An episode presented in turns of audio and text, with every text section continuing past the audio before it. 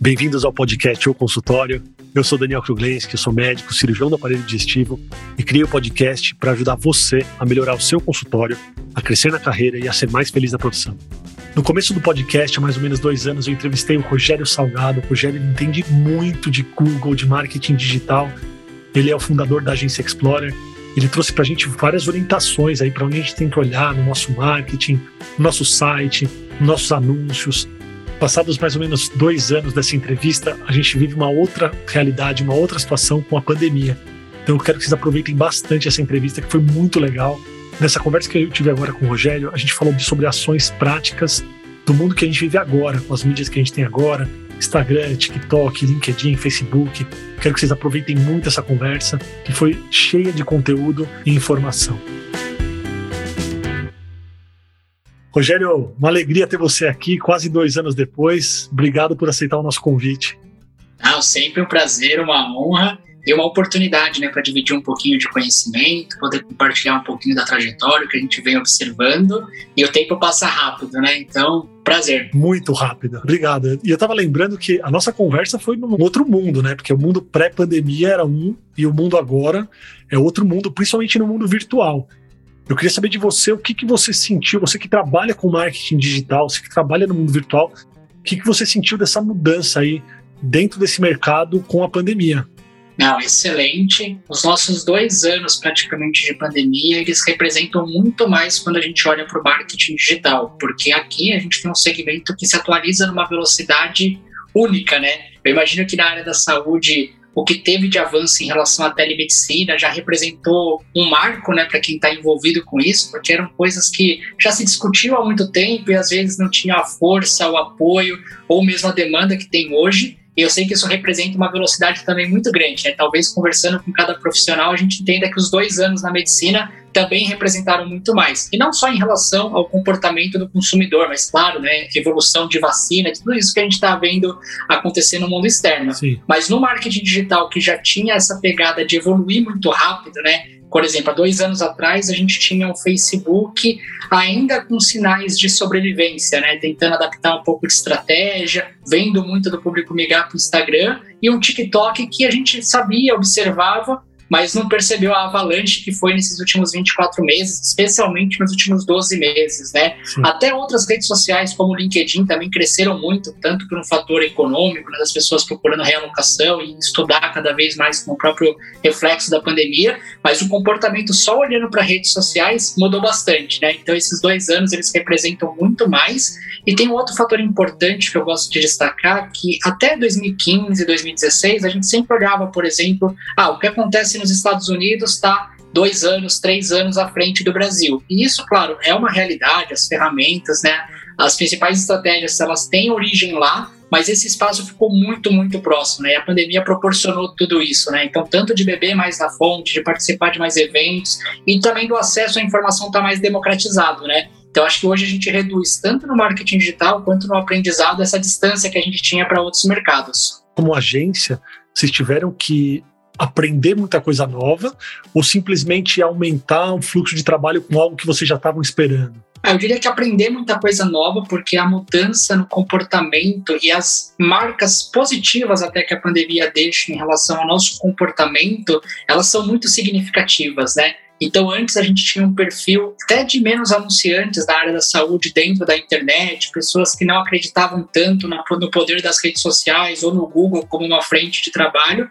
E hoje a gente já sabe que é algo essencial, né? Todo mundo que parte para esse mercado precisa ter isso como a base e hoje a base não assegura mais um resultado, né? Que é algo comum também. Então, às vezes, se fazer o arroz com feijão, ele era o suficiente há dois, três anos atrás. E hoje, se você não tiver uma estratégia mais sólida, mais personificado em realmente quem é seu público-alvo e também fortalecer a autoridade do profissional, porque hoje a oferta é muito grande, né? Hoje, Exato. com duas pesquisadas, mais uma navegada ali, a gente encontra de tudo um pouco, né? Então a gente teve que mudar sim, tanto para se adequar às novas estratégias, ao que vem sendo trabalhado no marketing digital, e o volume de trabalho cresceu muito, né? Eu até brinco que como agência a gente não seria tão produtivo se a gente não tivesse 24 horas, 7 dias por semana dentro ali de casa trabalhando, né? Porque você tinha reuniões, tinha deslocamento, então tudo isso acaba contribuindo. E é a mesma mecânica, às vezes, assim, para outras áreas. É que a gente sabe que o home office acabou contribuindo muito, mas a, o volume aumentou, todo mundo quis se fazer presente nas redes sociais, na, na, internet como um todo,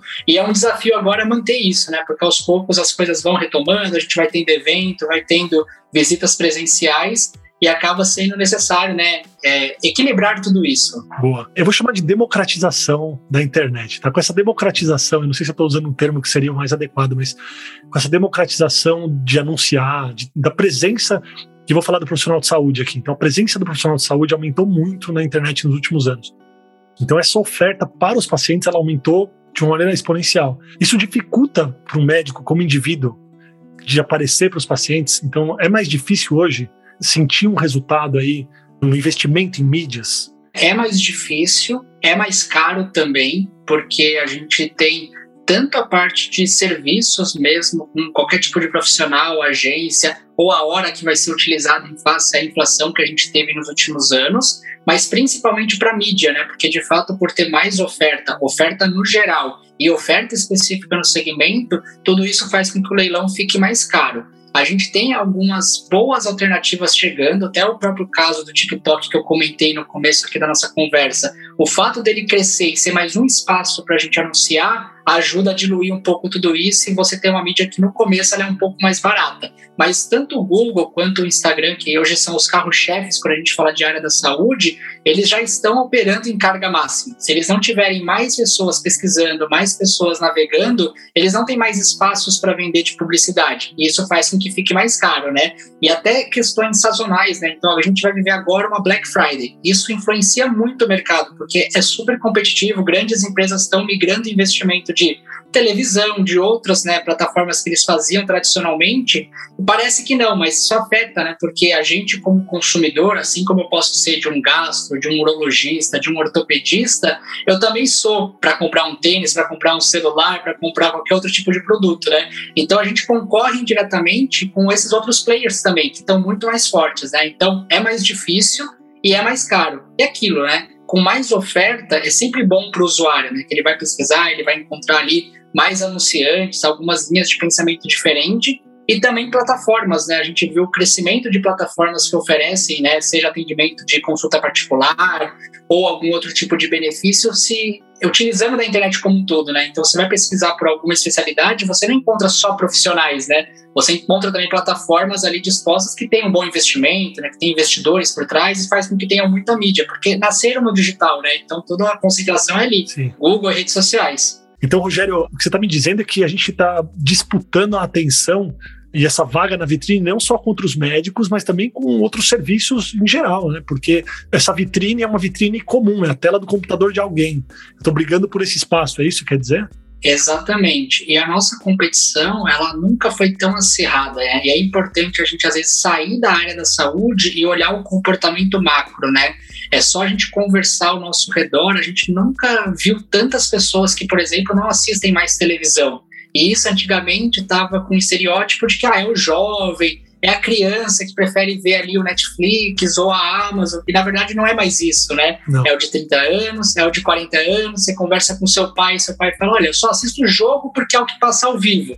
Até ele descobrir que na Disney Plus ele não precisa mais assistir o jogo, por exemplo, na televisão tradicional e você deixa de ter oferta de anúncios, muitas vezes por não ter comercial nesse comportamento, o YouTube muito forte, o próprio TikTok também, e com isso você tem uma competição muito, mas muito acirrada, mas o comportamento de todos mudou, né? E inclusive esse acesso que você falou de democratização não deixa de ser verdade, porque hoje a gente é muito mais criterioso com todo o acesso que a gente tem à informação. Então, se eu vou buscar um profissional da saúde, eu nunca tive tanta facilidade de encontrar alguém que é perto da minha residência ou do meu trabalho. Eu nunca tive tanta facilidade de comparar um currículo ou de repente ver a geração de conteúdo que aquele cara faz para entender se ele é um médico bom, se ele é uma autoridade. E aí, claro, a gente sem querer entrar em casos específicos, né, porque tem muita gente que se vende de uma forma e às vezes não é isso que entrega enquanto qualidade, a pessoa vai olhar até esse detalhe, né? Então, um profissional que às vezes é muito conceituado, mas que é mais acanhado no sentido de ter uma atuação, de colocar a cara, de aparecer no vídeo, ele vai ficando para trás. Tanto que eu vejo muitas discussões com os profissionais que a gente conversa sobre aquela questão, ah, eu vou fazer uma dancinha na rede social, e às vezes a questão não é uma dancinha no TikTok, ou você fazer um tipo de vídeo que seja mais, é, como posso dizer, lúdico. A questão é você chamar a atenção, né? E o que chama a atenção nessas plataformas hoje é isso, né? E aí, por já ter também, claro, regulamentação na área da saúde, tem assim, algumas coisas que a gente precisa observar de forma muito séria, mas hoje o que vai chamar a atenção, o que vai fazer a diferença é ter um olhar nos detalhes, porque o arroz com feijão não vai mais funcionar como funcionava dois, três anos atrás, e a gente ter aquilo que chama atenção, porque tá todo mundo, né, competindo com um pouquinho da nossa atenção, né? Se a gente for olhar, se hoje o dia a dia é assustador, né? Você vai para a internet ou qualquer outro lugar, assim, é uma competição muito grande para onde a gente vai olhar e não só olhar, para onde a gente vai dar atenção, né? Porque olhar você acaba às vezes olhando muitas coisas, mas parar para ver é muito fácil você passar para o lado, é muito fácil você ignorar uma mensagem, né? Sim, muito, muito. Mas eu quero mergulhar um pouco nesse tema e talvez te jogar um pouquinho na fogueira aqui, porque eu vou falar minha opinião pessoal depois, talvez, nem sei se vou precisar falar, mas eu queria saber da sua. E você falou muito do TikTok, né? Você citou algumas vezes o TikTok. Você acha que é uma rede que é interessante para o médico? Porque ela é uma rede bem visual, ela é uma rede que tem muita dança, música. Isso você não acha que conflita um pouco com a imagem do médico, de uma imagem de mais autoridade e de um pouco mais de seriedade? Eu acho que exige mais criatividade, né? Acho que essa é a palavra-chave que a gente tem que perseguir porque a dança pelo ar da exposição ou até mesmo no tom de se tornar um deboche, isso é ruim, né? Isso vai contra a autoridade que você comentou e não é a mensagem que nenhum profissional da saúde quer passar. Mas, por outro lado, a criatividade para passar uma mensagem complexa de forma simples, de forma divertida, isso faz a diferença para o outro lado, né? E existem muitos tabus relacionados à área da saúde como um todo, não só de como o profissional tem que se comportar, mas o como a gente está acostumado a receber essa informação. E aí você tem pessoas que não vão ligar de um profissional estar atualizado em relação a isso, de tirar o saco de uma situação que às vezes acontece e que todo mundo sabe que acontece, mas até então ninguém falava sobre isso, e um outro lado de pessoas que vão entender como uma mudança de comportamento que não é legal. E aí a gente tem que olhar por dois aspectos, na minha opinião, Daniel. A gente tem que ver, primeiro, um aspecto do seu público-alvo. Ah, eu lido com um público-alvo que é mais velho, eu lido, lido com um público-alvo que é muito conservador. Esse tipo de público, ele nem vai estar no TikTok, provavelmente, né? Sim. Então você vai adequar a sua mensagem para as demais redes sociais que você vai trabalhar. E por outro lado, algumas especialidades eu vejo que tem uma facilidade muito grande, né? Então, quando a gente pensa na nutrição, quando a gente pensa na pediatria, que já lida com um público que está às vezes mais aberto a escutar a mensagem de forma diferente. Mas o que eu vejo desse lance da criatividade é que a gente precisa fazer com que a nossa mensagem chegue, chamando atenção, então eu tenho que ser criativo e eu tenho que ser didático, porque a gente nunca viveu uma era de tanto compartilhamento de conteúdo, de você dividir às vezes coisas que você, como profissional, nunca pensou que ia precisar tanto escrever como reformular sua escrita para que ela fizesse sentido para alguém leigo, né? Você não está escrevendo para um congresso, você não está escrevendo para um outro profissional da saúde ler, né? Então, eu vejo isso. Eu acho que o vídeo é um caminho sem volta, né? Então, eu comentei algumas vezes do TikTok, mas todos os movimentos que o Instagram ele realizou nesses últimos 12, 24 meses foram para combater o crescimento do TikTok, né? Então, a gente teve a popularização do Reels, antes disso, uma tentativa do IGTV, porque mesmo antes do TikTok representar essa ameaça que ela é hoje para as redes sociais, é, o próprio IGTV já tentava concorrer com o público que estava no YouTube, né? Então, seja por um lado ou pelo outro, nós temos que fazer uma estratégia diferente. Quando eu penso num público mais conservador, um público mais sério, talvez o YouTube ele caia como uma luva, porque é um lugar mais de pesquisa, um lugar que você quer encontrar um conteúdo e você não tem a expectativa de ver esse lúdico, de ver uma dança, de ver algo que vá contra aí, assim, os nossos costumes padrões. E por outro lado, se adequar, né? Se eu vou entrar no TikTok, eu preciso ver o que aquela ferramenta tem de hype, né? E hoje é isso. Pode ser que daqui a dois meses isso mude, daqui a seis meses só opere, né? Mas cada vez mais a gente tem que ter estratégias personalizadas para cada canal que a gente vai trabalhar e principalmente o nosso público, né? Porque é diferente você falar, por exemplo, um mês como Novembro Azul, você abordar uma questão importante como é a conscientização, e a gente sabe que tem um grande tabu, tem um preconceito em relação a isso, então pode se virar contra a gente uma estratégia mais divertida, né? E aí você passar não só não ter resultado, como ser exposto, né? Eu acho que esse é o pior cenário, né, que a gente poderia enfrentar. Sim. Então não vale uma exposição só pela exposição. É só para a pessoa olhar e viralizar aquilo que pode, você pode, na verdade, se expor de uma maneira ruim para você, né? Exposição por si não significa nada, né? Ou pode até te derrubar. Exato. E tem um detalhe, né? Diferente de outras áreas, principalmente parte de infoprodutos que cresceu muito e às vezes tem profissionais de saúde liderando isso, que você consegue ter um produto que você vai trabalhar para massa, para muita gente, você vai ter um resultado sobre quanto mais exposição, mais visibilidade melhor. Quando a gente fala de um consultório, quando a gente fala de uma pequena clínica, a gente tem um número que ele é dentro de uma realidade, né? Você não está falando de ter mil pacientes do dia para noite, às vezes em um mês, às vezes em um ano, depende muito da sua realidade, né? Então a gente não precisa ter essa angústia, vamos dizer assim, por números estratosféricos, né? Porque isso não vai representar nada. Se você tiver, ah, eu tive um vídeo com 30 mil visualizações, cara, ninguém virou paciente, ninguém ligou para saber quanto custa uma consulta, ou até ligaram, só que ninguém podia pagar porque o meu público-alvo é público A e a minha comunicação era mega popular e, enfim, o que, que valeu isso, né? Você só gastou energia, esforço, não vai ficar mais conhecido por conta dessa atitude, né? Perfeito.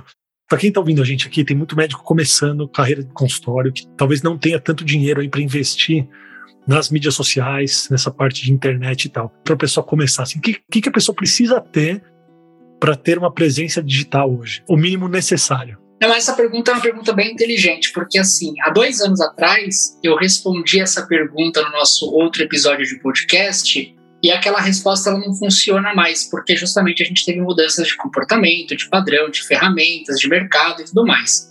Antigamente a gente olhava, é necessário um site, porque qualquer tráfego que eu gere através da internet ele vai cair dentro de um site. E eu preciso minimamente ter uma campanha dentro do Google, porque o Google, em face às redes sociais, ele costumava ser um caminho melhor, né? ele seria o caminho mais curto.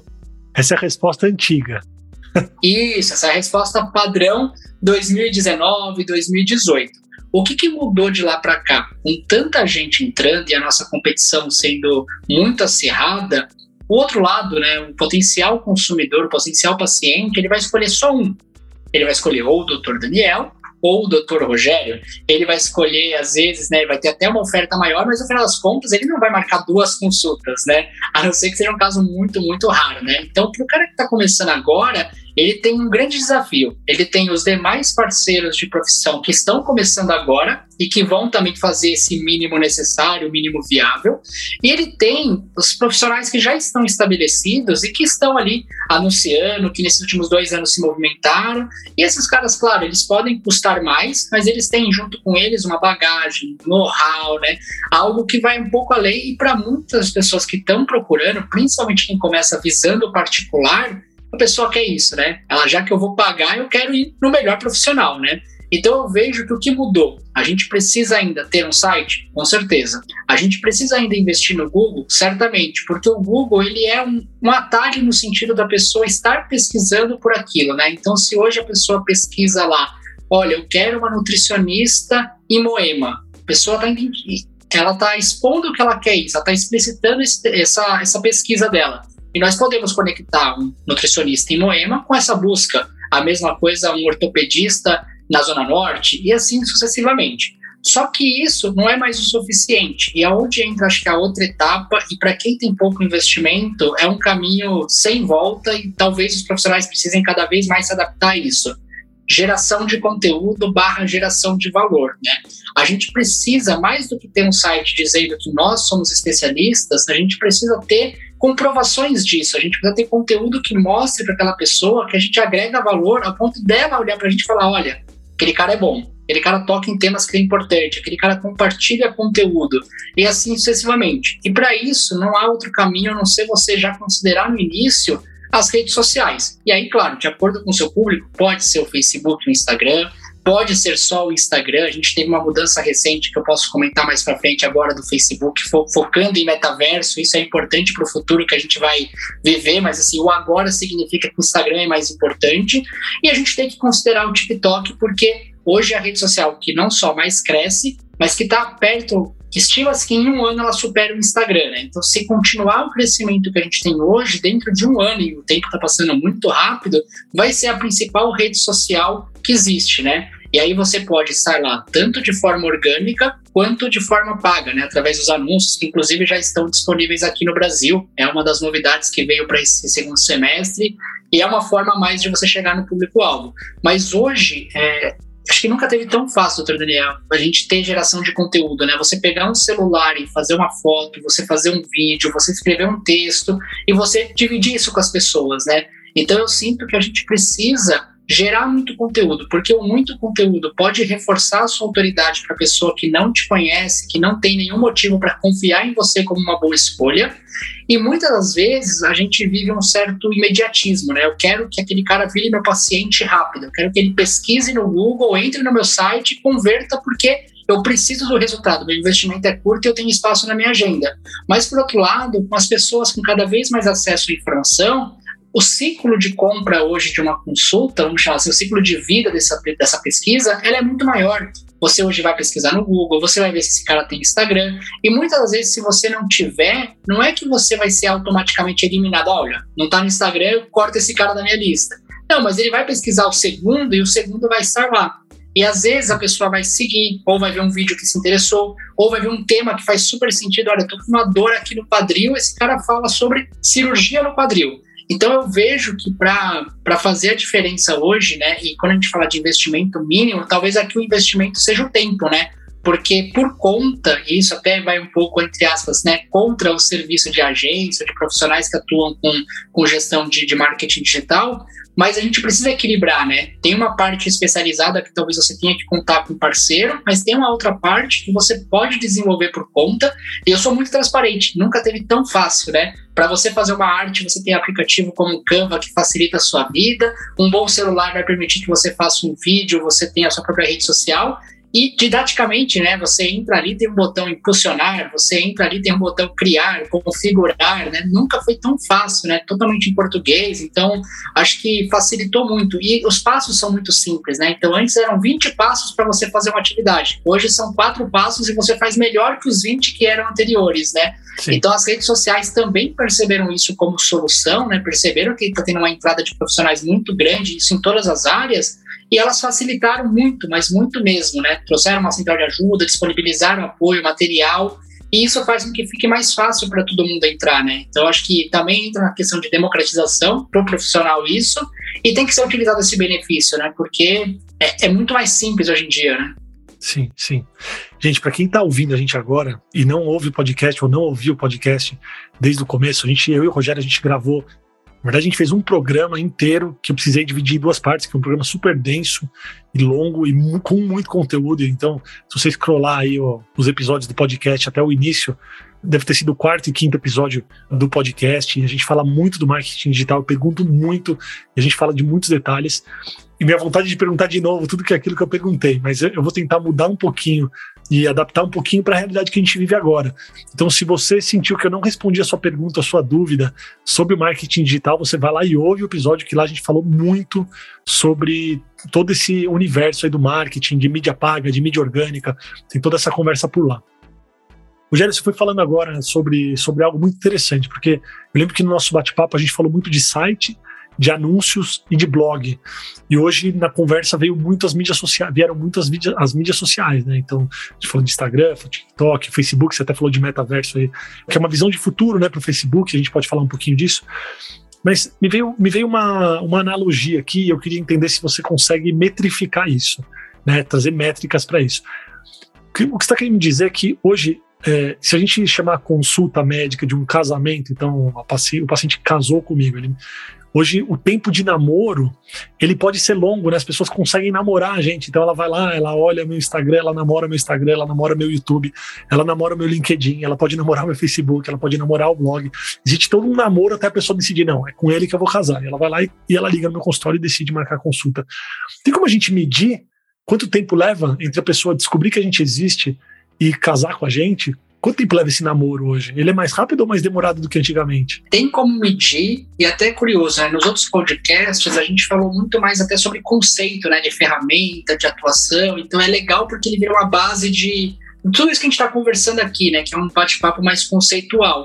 Mas olha só que interessante. É, não é que o tempo de vida ele aumentou. Ah, antes era um dia para o cara pesquisar e marcar depois virou sete dias e agora é um mês. Não é isso, né? É que o tempo ele tem passado em outra velocidade. se eu me dedicar por 30 minutos, eu consigo colher todas as informações que antes ou iria demorar mais tempo, ou eu nem teria acesso, né? Então, se a gente pensar Sim. cinco anos atrás, eu já não teria acesso às suas redes sociais pessoais porque hoje tem muito do perfil né, misturado, né, que você tem ali a vida da pessoa pessoal, mas também o perfil profissional. Nem existia perfil profissional, então você não tinha acesso nenhum a conteúdo. Os profissionais não geravam esse tipo de conteúdo, então mesmo que eu procurasse, eu não iria encontrar. E o, o caminho que eu tinha é pegar o telefone e ligar, né? E é quase como uma pizzaria, né? Desculpe até aqui a comparação, mas é no sentido de que, cara, você liga e depois você vai descobrir se a pizza é boa, se os ingredientes realmente são bons. Você até pode, às vezes, ficar inibido pelo preço quando você liga numa pizzaria nova, né? Caso você tenha se mudado, não conheça. Mas é muito difícil você imaginar e falar, cara, mas calma aí, qual requeijão que vocês usam?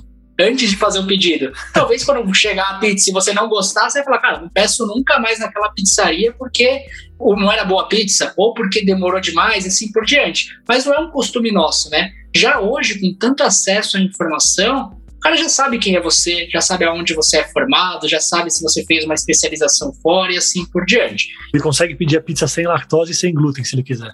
Antes de pedir, ele já sabe que nessa pizzaria tem uma pizza específica para ele. Exatamente. Um detalhe adicional, né? Acho que aqui vale destacar que ele faz tudo isso no nível de profundidade que ele quer. Porque tem pessoas que não estão preocupadas com nada disso. Né? Vou marcar um oculista e eu vou marcar porque eu estou enxergando o ruim de longe. Só isso. Eu não quero saber se aquele cara é o melhor oculista, se o equipamento dele é de ponta. Eu sei que eu vou chegar lá e ele vai me dar uma receita.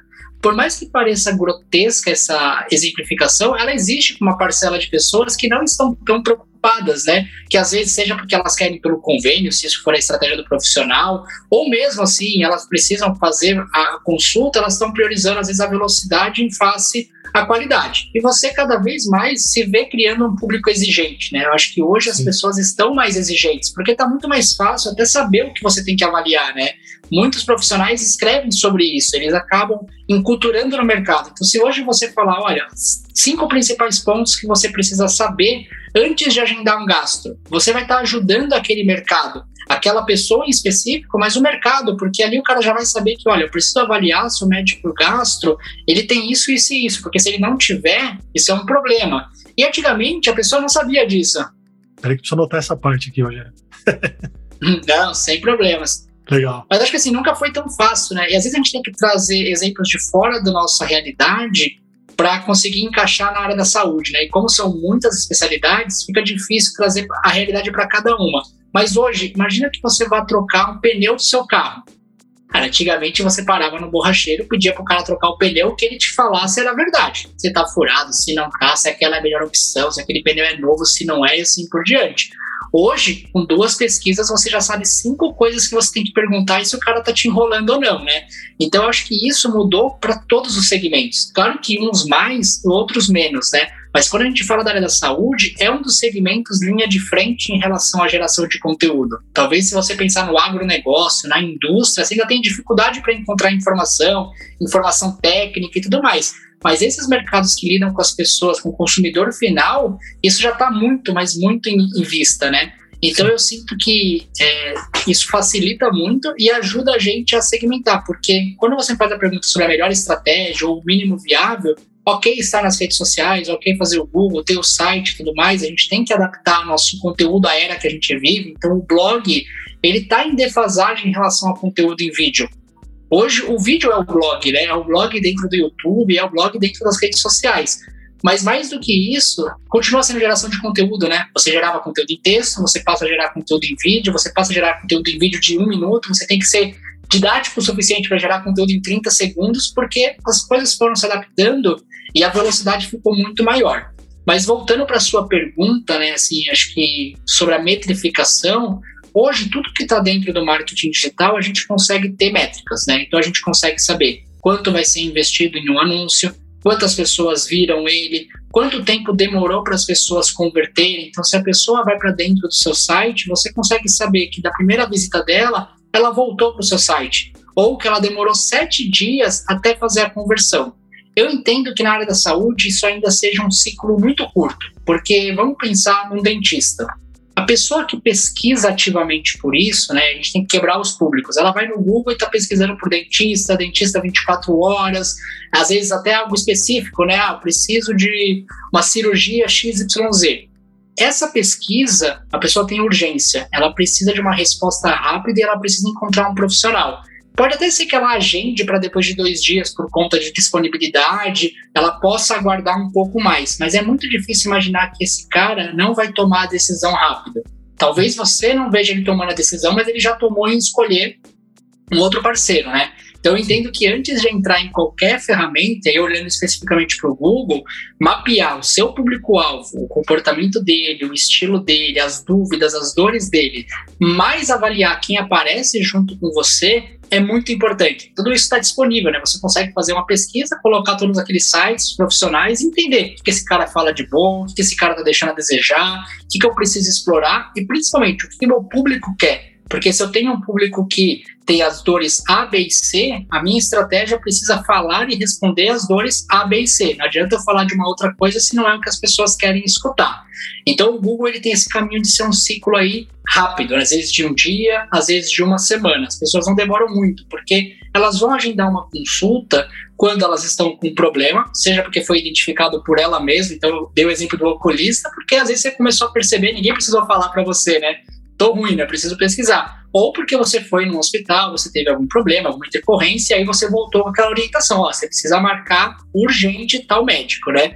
Então essa pessoa já sabe que ela precisa fazer isso. Por outro lado, você tem uma geração de demanda que não vem de Google, ou seja, que não é proativa da pessoa pesquisar, que é das redes sociais. A pessoa está ali navegando e você vai acabar aparecendo para ela, né?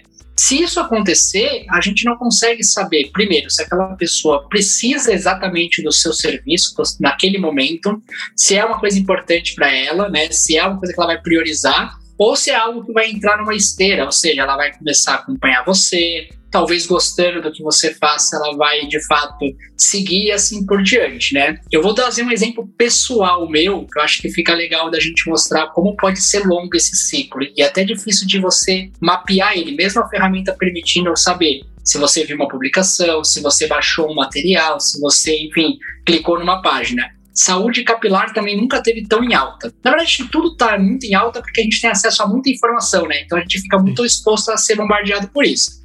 Eu, né, como você pode perceber, tenho um desafio aqui grande, né, de procurar uma solução para isso, né? Para quem está ouvindo a gente, o Rogério, ele é desprovido de, de muito cabelo, né? Isso, e de, não, não contente desde os 19 e 20 anos. Então, assim, já tem uma dor que acompanha há muito tempo, né? É o tipo de coisa que nunca foi uma prioridade. Só que naturalmente você começa a ter acesso à informação, você começa a ver que os tratamentos evoluíram, você começa a acompanhar um profissional que fala sobre isso. Tem sempre aquela questão de, ah, será que vai ficar bom? Será que vale a pena investimento? Será que eu vou sofrer demais? Acho que essas são as três principais dores que nesse caso se comunicam comigo, né? Eu vou gastar muito. Se eu gastar, vai ficar bom, porque eu posso até gastar pouco e fica ruim, aí não adiantou de nada, né? Sim. Então, tem até uma questão que às vezes não é nem financeira, né? São outros aspectos que a gente vê. E tem um medo quase que invisível de dor, né? Cara, eu vou sofrer com tudo isso, né? Porque pode ficar bom, posso gastar muito ou pouco, posso sofrer demais, né? Sim. E aí, deve ter uns 18 meses que eu estou namorando essa atividade de, cara, vou agendar, não vou agendar estou acompanhando o conteúdo, já conheço vários tratamentos, já começo a saber o que é mais eficaz para saber perguntar, mas em nenhum momento eu tomei a decisão agora de, cara, vou agendar, vou conversar com tal profissional que é referência nisso. Então, esse ciclo, da mesma forma que ele pode ser de um dia, de uma semana, se o cara pesquisar no Google tratamento XYZ, tratamento de saúde capilar e assim por diante, ele pode demorar meses, pode demorar anos quando a gente trata aí de um acesso proativo através das redes sociais, né? Porque você está ali, cara, você vai pesquisar na internet, as redes sociais vão saber que você está pesquisando sobre isso, então quando você vai ali para a busca, já começa a aparecer as sugestões automaticamente, o celular nos escuta, né? Acho que isso não é segredo para ninguém, porque a gente fala algo e aparece na sequência. O WhatsApp pertence ao Instagram e ao Facebook, então tá tudo muito correlacionado, mas você vê como pode demorar. E aí, qual que é a diferença para eu me tornar um cliente futuro de qualquer profissional ou né, a gente ter ciclos mais curtos. Duas coisas: continuar gerando muito conteúdo, porque é isso que vai fazer a gente ficar sempre acompanhando, sempre reacendendo uma chama quando não é proativo. E o segundo passo, né, sempre ter alguma coisa que chame mais a atenção, porque o arroz com feijão eu não quero mais ver, né?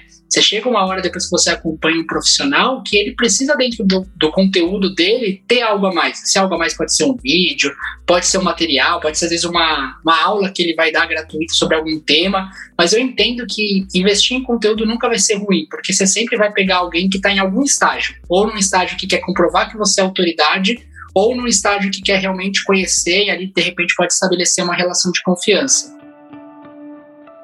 Agora eu vou fazer uma pausa no episódio e eu quero falar para você que quer crescer o seu consultório, mas que sente que tem alguma dificuldade, alguma trava, não entende por que o consultório não deslancha. Eu queria convidar você a participar do programa Cresça Meu Consultório. Esse é um programa que eu desenvolvi para fazer você melhorar sua conexão com os pacientes, para você melhorar sua autoridade, a sua confiança no consultório para você entender as ferramentas que vão te ajudar nesse crescimento. Para entender mais sobre o programa, você pode acessar o cresçameuconsultório.com. Lá tem todas as informações, tem o depoimento de quem já participou do programa, você pode se cadastrar para receber os e-mails e para não perder a abertura da próxima turma, que vai acontecer em fevereiro de 2022, tá? em fevereiro do ano que vem. Então eu espero você em cresçameuconsultório.com. Agora vamos voltar para o episódio. Legal, Rogério. Muito bom, muito bom mesmo. já quero indo para a parte final aí do nosso bate-papo, mas antes eu queria fazer uma pausa para você falar um pouquinho o que é esse meta do Facebook. Por que, que o Facebook decidiu mudar de nome e qual é a visão que eles têm de futuro aí para esse metaverso? Ah, boa. Vou tentar contextualizar aqui rapidamente, porque isso tudo começa há muito tempo atrás, né? Desde a ascensão do Instagram, o Facebook ele foi perdendo usuários. Às vezes, nem usuários totais, mas usuários ativos, né? O cara que ia todo dia começou a ir uma vez por semana, o cara que uma vez por semana começou a ir uma vez por mês. E tenho certeza que aqui dentro de quem está escutando o podcast tem esse comportamento. Realmente, né? Eu acessava sempre e eu fui deixando de lado. E aí, com essa realidade somada a esforços que não trouxeram o resultado esperado, porque o Facebook ele investiu, né, para reter as pessoas ele investiu nas comunidades, tentando fazer o que a gente tinha no final do Orkut, né, da gente ter ali as comunidades para poder conversar, discutir. Isso não foi tão para frente quanto eles gostariam, isso não manteve as pessoas dentro da rede social. Tanto que hoje você está no Instagram, você não tem as comunidades ali para discutir com um grupo, mas você não está usando o Facebook para essa finalidade, não acabou encontrando nisso uma solução tentaram fazer o marketplace até para concorrer com o Mercado Livre e outras soluções, e o marketplace dentro do Facebook também não foi algo que estourou, né? Tanto que eles colocaram né, como opção do menu, você de cara às vezes até cai sem querer no marketplace, vê uns produtos sendo vendidos e dá a impressão de que você caiu no lugar errado, né? Porque você não quer ver aquilo na rede social. E aí, até compra de direitos esportivos, né? Libertadores, Liga dos Campeões, eles trouxeram jogos, até jogos com exclusividade, né? Para você reter uma parcela de, ah, quero ver o jogo do Palmeiras, do Corinthians, Cara, só tá no Facebook, você tem que voltar lá. E eles continuam fazendo isso, né? Mas, cara, nada disso foi suficiente. Talvez tenha gradativamente reduzido a proporção de pessoas saindo, mas não o suficiente para virar o jogo. E nisso aconteceram outros problemas, né? Escândalo de é, eleição nos Estados Unidos, isso não faz muito tempo. Escândalo de LGPD e privacidade, que é uma coisa também que pegou muito, todos têm que estar atentos. A gente pode falar um pouquinho sobre a importância de LGPD também para o profissional da saúde. Também tivemos uma situação delicada agora de vazamento de dados que mostram que o Facebook sabe de uma série de problemas que está vinculado a desde depressão nas pessoas que acompanham muito a rede, informações que são vazadas e que não fez nada para mudar isso. Então você tem uma ferramenta que está começando a ficar em desuso, você tem uma crise de autoridade e principalmente de confiança nisso tudo, né? Então a mudança de nome, ela passa por ser um pano de fundo, né? Você passar a desassociar, porque tem muita gente que fala, ah, o Facebook é ruim e mistura tudo, né? O Facebook, o WhatsApp, o Instagram, então você tenta proteger a marca mudando o nome dela. Isso já pode servir para uma questão de posicionamento deles e, claro, um investimento para o futuro, né? Porque quando a gente olha o metaverso, né? Imagina se hoje a gente tivesse aqui a possibilidade de colocar um óculos de realidade aumentada ou qualquer outro dispositivo e estarmos juntos dentro de um estúdio gravando, né? Claro que esse tipo de solução que hoje a gente tem atende a nossa necessidade, mas olhando para o futuro, ela é muito arcaica, né? Eu gostaria de poder levantar e cumprimentá-lo agora, né? Sim. E isso tudo abre um mar de possibilidades, um mar de possibilidades para eles virarem o jogo no sentido de serem pioneiros em algo que vem aí a inteligência artificial, não tem outro caminho a não ser ficar, e todas as grandes empresas estão investindo nisso, né? É o Facebook, é a Microsoft, é o Google e assim por diante. E a gente passa a ter novas possibilidades para tudo, né? Tudo ficar não só mais conectado, não só ter uma realidade virtual para aquilo que a gente vai fazer, seja estar em um ambiente de trabalho com alguém do lado, né? Então, para quem está escutando e não consegue exemplificar, basicamente é você colocar um óculos e você poder andar no shopping com o seu avatar, você fazer compras reais ou compras virtuais, né? Você pode ter um novo mundo sendo criado a partir de tudo isso, né? Então o Facebook ele tenta com esse movimento se descolar dos escândalos e todos esses problemas e não deixar as outras marcas serem afetadas, né? Porque hoje, né, e acho que todo mundo aqui já deve ter visto também, o que o WhatsApp investe em anúncios para dizer que o WhatsApp é seguro, que o WhatsApp tem criptografia e tudo mais, não é à toa, é reflexo de toda a crise que está rondando ali é, o conglomerado Facebook, né? Então a mudança para o metaverso basicamente é isso, mas com tudo conectado e inteligente, abre muitas possibilidades, né? Talvez a gente fale de um médico investir num shopping, que shopping? O shopping virtual, quando o cara colocar o óculos, ele for passear. Que diferente do shopping físico, aqui a gente consegue segmentar a região, o dispositivo, o horário, o perfil do cara. Então você vai aparecer para quem? Para quem tem interesse naquele tipo de assunto, né? Que é uma coisa surreal hoje, né? Estamos distantes ainda disso, naturalmente, mas tudo tem um primeiro passo, né? Então acho que o Facebook ele acertou nisso e agora precisa mostrar que tem evolução para que isso vire realidade, né? Porque tem muitas barreiras tecnológicas para que tudo isso se torne minimamente viável, né? É, até quando você vai falando, eu fiquei pensando, mas cara, como eles vão fazer isso e para quem, né? Será que é para o usuário final? Será que é para empresas? Será que eles vão disponibilizar o Facebook para você fazer reuniões virtuais? Ou será que é para todo mundo e para globalizar essa presença virtual é, meio que real né, de todo mundo. Hum. Então, mas a intenção deles é nesse caminho, certo? É, nesse caminho, e a ideia é que todos tenham acesso, né? Eles têm muito desse lema de levar é, para todos a, a, informação, a tecnologia e tudo mais. Claro que tudo isso é muito complexo, né? Mas, como eu disse, o primeiro passo tem que ser dado. Talvez aqui cinco anos a gente viva algo nesse sentido e que foi muitos anos de trabalho por trás, né? E move o mercado para investir nisso também. Acho que isso é importante, né? A Microsoft já anunciou que está trabalhando também no metaverso dela. O Google já vem trabalhando nisso, inteligência, casa inteligente, casa conectada, realidade virtual e assim por diante, né? Então acho que quando todo mundo começa a mover esforços para isso, é porque realmente não só é o futuro, mas vai acontecer, né? Mas a ideia do Facebook é isso, né? Tirar um pouco os holofotes do que está acontecendo, principalmente esses escândalos, e manter as outras redes sociais, porque querendo ou não, né, desde o LinkedIn ter crescido, apesar de ser um outro público que nem está tão relacionado à área da saúde, mas tem muita gente presente, ao próprio TikTok, a rede social fica ameaçada, né? Então acho que é um movimento nesse sentido. Legal. Você citou LGPD, eu acho que a gente pode fazer um outro programa só falando sobre isso, né, porque é bem amplo também. E eu queria trazer a gente para o mundo, pro nosso mundo real e de problemas aqui que a gente vivencia no dia a dia. Eu queria finalizar nosso bate-papo fazendo uma pergunta que a resposta realmente pode ser ampla, mas só para a gente ter uma visão geral e talvez uma visão de conforto para quem está ouvindo a gente. Muita gente me procura, Rogério, depois de começar a investir nas mídias, mas não sentir resultado. Então, uma pessoa que começou a investir em mídia social, começou a fazer um tráfego pago, mas ela não sente essa conversão no consultório, fala, cara, não aumenta o meu número de consultas, ou ninguém marcou cirurgia comigo. Para onde essa pessoa deve olhar? O que ela deve fazer? Ela deve aumentar o investimento, ela deve mudar de agência. Todo mundo tem a impressão que a grama do vizinho é mais verde sempre, né? Na outra, com outra é sempre melhor. Mas o que, que essa pessoa hoje que está ouvindo a gente, que sente que investe em mídia, mas que está frustrado, tem que fazer? Qual é o primeiro passo para ela poder caminhar em direção à luz? Excelente pergunta. Acho que o primeiro passo é não desistir, porque não existe um outro caminho, uma outra alternativa que não seja essa, né? Então, independente da forma como é feita, do profissional, da agência, é ter em mente que tem que continuar pisando no acelerador. É claro que é ruim quando a gente tem um histórico de é frustração, né? Olha, eu investi, eu não tive resultado, eu não consigo investir mais, como que eu vou seguir pisando no acelerador? Mas eu não vejo outra alternativa, porque no final das contas, daqui a dois anos, quando você achar o caminho das pedras, você vai falar, nossa, não devia ter parado naquele tempo, né? Eu devia ter continuado, né? Então, acho que às vezes a gente até pode desligar dois motores né, da nossa embarcação, mas, cara, a gente precisa seguir fluindo, andando e, e procurando achar essa solução. O segundo ponto é fazer uma análise bem criteriosa do que foi feito, né? E do porquê não está gerando resultado. Às vezes a gente até, como agência, né, chega em determinados clientes que a gente não consegue gerar o resultado.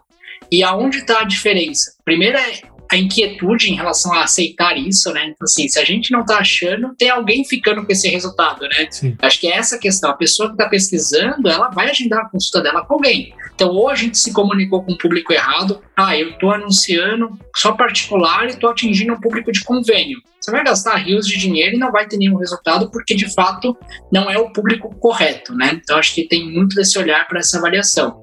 E a troca de ações, de figuras, né? Agência, profissional, ou mesmo, ah, vou sair agora do Facebook e vou tentar embarcar no TikTok. Pode ser feito? Claro que pode, né? Às vezes é um caminho até mais fácil, né? Você desiste daquilo que você estava fazendo e parte para uma outra ação. Mas voltar para as métricas, né? Com tudo hoje disponível dentro da, das ferramentas, a gente precisa saber. Ah, eu investi mil reais. Você teve quantos acessos ao seu site? Você teve quantas interações pelas suas redes sociais? Quantos contatos você teve? Você está com um problema de fechamento ou de geração de demanda? Ah, eu tive 50 contatos, mas eu não fechei nenhum. Calma aí, será que você não está fechando nenhum porque é o público errado chegando no seu WhatsApp para agendar consulta? Ou será que a gente, de repente, está é, tá trazendo o público certo e não está conseguindo converter por uma questão de velocidade? Ah, eu demoro um pouco para responder com isso o cara já fechou em outro lugar. Então, acho que essa avaliação ela tem que ser muito completa para que a gente tenha um funil, né? É visita o nosso problema? Não. A gente está com um problema em relação à conversão? Estamos. Se a gente está com problema em relação à conversão, qualquer outro passo não vai acontecer. A gente não vai ter qualquer tipo de fechamento se o cara sequer converte comigo. Então, em linhas gerais, funciona como um funil. O que, que a gente tem? Primeiro, as pessoas recebendo os nossos anúncios. Se os nossos anúncios ou a nossa divulgação não chegar até essas pessoas, nenhuma etapa abaixo desse funil vai acontecer. Se as pessoas têm acesso à nossa divulgação, elas podem interagir com a gente. Interagir significa entrar no site, interagir com uma rede social, curtir uma página, uma publicação. Então, a gente tem etapas que são sequenciais. Depois que a pessoa interage, qual é o próximo passo? O próximo passo é de entrar em contato. Então, se a gente está parando nessa etapa, não adianta eu esperar ter fechamento. Se sequer as pessoas conversam comigo pelo WhatsApp, me ligam no telefone fixo ou vêm no meu consultório, todo o resto não vai acontecer. E aí, na sequência, se de fato as pessoas me procuram, a gente tem que olhar a taxa de fechamento, né? Então, ah, eu tive 10 contatos, eu não fechei nenhum. Não fechou porque não era o seu target, não fechou porque estava muito caro, não fechou porque você não estava disponível por não ter agenda. Qual foi o motivo que levou as pessoas a não fecharem? Então, quando a gente faz essa análise inversa, a gente vai identificar onde está o problema.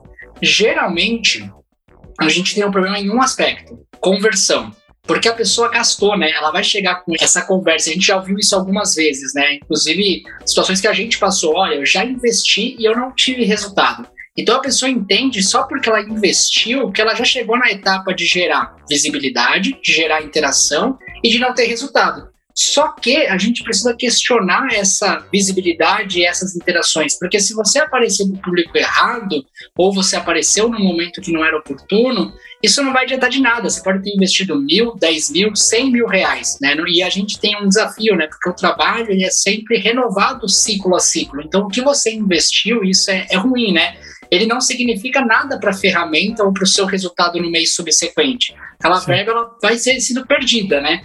E eu vejo que hoje, né, aquela velha analogia de você afiar mais o machado e gastar menos tempo cortando a árvore, ela é muito válida no marketing digital. Muitos clientes que a gente hoje conversa que já investiram e não tiveram resultado, e a gente até pode se encaixar também quando a gente não consegue gerar resultado para algum profissional, a resposta a cada 10 perguntas sobre como foi o planejamento, qual foi a persona definida, quais são as dores do seu público, ela ainda existe, né? Então é como se você fizesse um trabalho sem acertar a direção primeiro, né? Então eu acho que hoje quem se sente sem resultado, quem sente uma frustração porque o resultado é muito baixo ou ele ainda não aconteceu, a primeira pergunta que tem que se fazer é: eu fiz o planejamento adequado?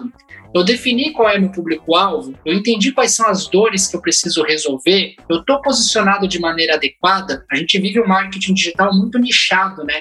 Hoje, cada vez mais a gente aparecendo para as coisas que estão próximas a gente, né? Então, eu estou aparecendo no raio certo, porque com a pessoa em home office, mesmo que tenha telemedicina, ela vai querer se deslocar muito se ela optar por esse caminho, ou ela vai entender que o médico próximo é melhor para a comodidade dela, né? Claro que tudo isso também vai mudando de acordo com a retomada do mercado, mas essas perguntas elas tendem a nos trazer as principais respostas, porque quando a gente tem a ausência da resposta dessas perguntas, é porque não foi desenvolvido o planejamento. E aí é necessário voltar essa etapa para que a gente se comunique com o público certo. E hoje no marketing digital, principalmente para quem está começando, não pode ser investir muito, tem que ser investir certo, né? Não só pela definição de, ah, eu tenho pouco dinheiro, mas porque a gente não precisa atingir um público gigantesco, a gente tem que atingir um público qualificado, segmentado e assim por diante.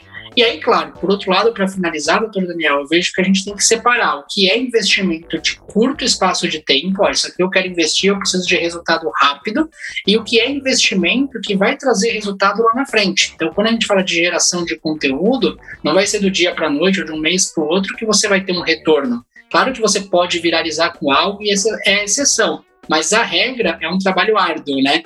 E nunca foi tão fácil para o profissional estar envolvido. Da mesma forma que eu comentei que o consumidor hoje de um profissional da saúde sabe o que perguntar se ele quiser, porque ele vai pesquisar e vai entender quais são as dores, quais são as perguntas que ele tem que avaliar. Quando você, profissional, vai contratar uma agência, quando você, profissional, vai contratar ou um profissional ou vai executar por conta, você já consegue pesquisar tudo isso, né? Você já consegue ter mais clareza. E por mais que a gente queira que olha, eu vou terceirizar o que é marketing, vou ficar focado no meu consultório, o começo ele requer um pouco de cada, né? Então a gente não tem como fugir disso. Quem conhece o público é você, quem tem essa noção e quem pode contribuir muito com a estratégia é quem está ali na linha de frente, né? Então eu acho que isso se faz muito necessário, né? Principalmente para quem está no começo. Sim, sim. Rogério, é incrível, né? Você vai falando, quantidade de ideias que vem na minha cabeça e eu penso, não, isso eu já fiz, não, isso falta fazer. E acho que todo mundo está ouvindo a gente aqui deve estar tá fervilhando de ideias para poder investir aí, dar um próximo passo nas mídias. Eu queria que você deixasse os seus contatos para quem quiser tirar alguma dúvida, conversar com você sobre mídias sociais, onde as pessoas te encontram. Ah, excelente. Eu estou em todas as redes sociais como Rogério Salgado Gomes, então fica fácil aí se quiser entrar, mandar um direct, não tem problema nenhum.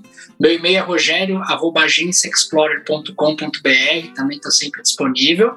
E vai ser um prazer tanto tirar dúvida, a gente aqui já tem uma boa relação, se conhece há muito tempo, e meu perfil é de falar bastante, né? Falar no sentido de compartilhar conhecimento, não só por gostar do assunto, né? Mas por realmente querer ajudar e contribuir com isso. Então, fiquem muito à vontade. Se você receber perguntas também quiser direcionar para mim, vai ser um prazer responder. Obrigado, Rogério. Foi ótimo, ótimo mesmo, cara. Muito obrigado, viu?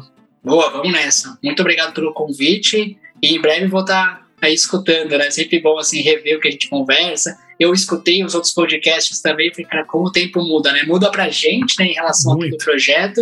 E é muito legal que tem bastante conteúdo disponível, né? Então, não só os meus episódios, tem um episódio do seu podcast de marketing no âmbito mais geral, que é muito legal. Tem outros episódios também que eu acho que vale muitas pessoas revisitarem. Então, quem chegou até aqui, né, aguentou tudo isso, olha, tem, vale, vale muito a pena olhar todo o resto, né? Boa, boa. Com certeza. Obrigado, Rogério. Valeu, viu? Obrigado. Valeu, um abraço. Tamo junto. Muito obrigado por ouvir o podcast. Se você gostou desse episódio, compartilha com os amigos e não esquece de clicar no botão seguir na sua plataforma favorita para você receber todas as novidades do podcast ou consultório. Até semana que vem.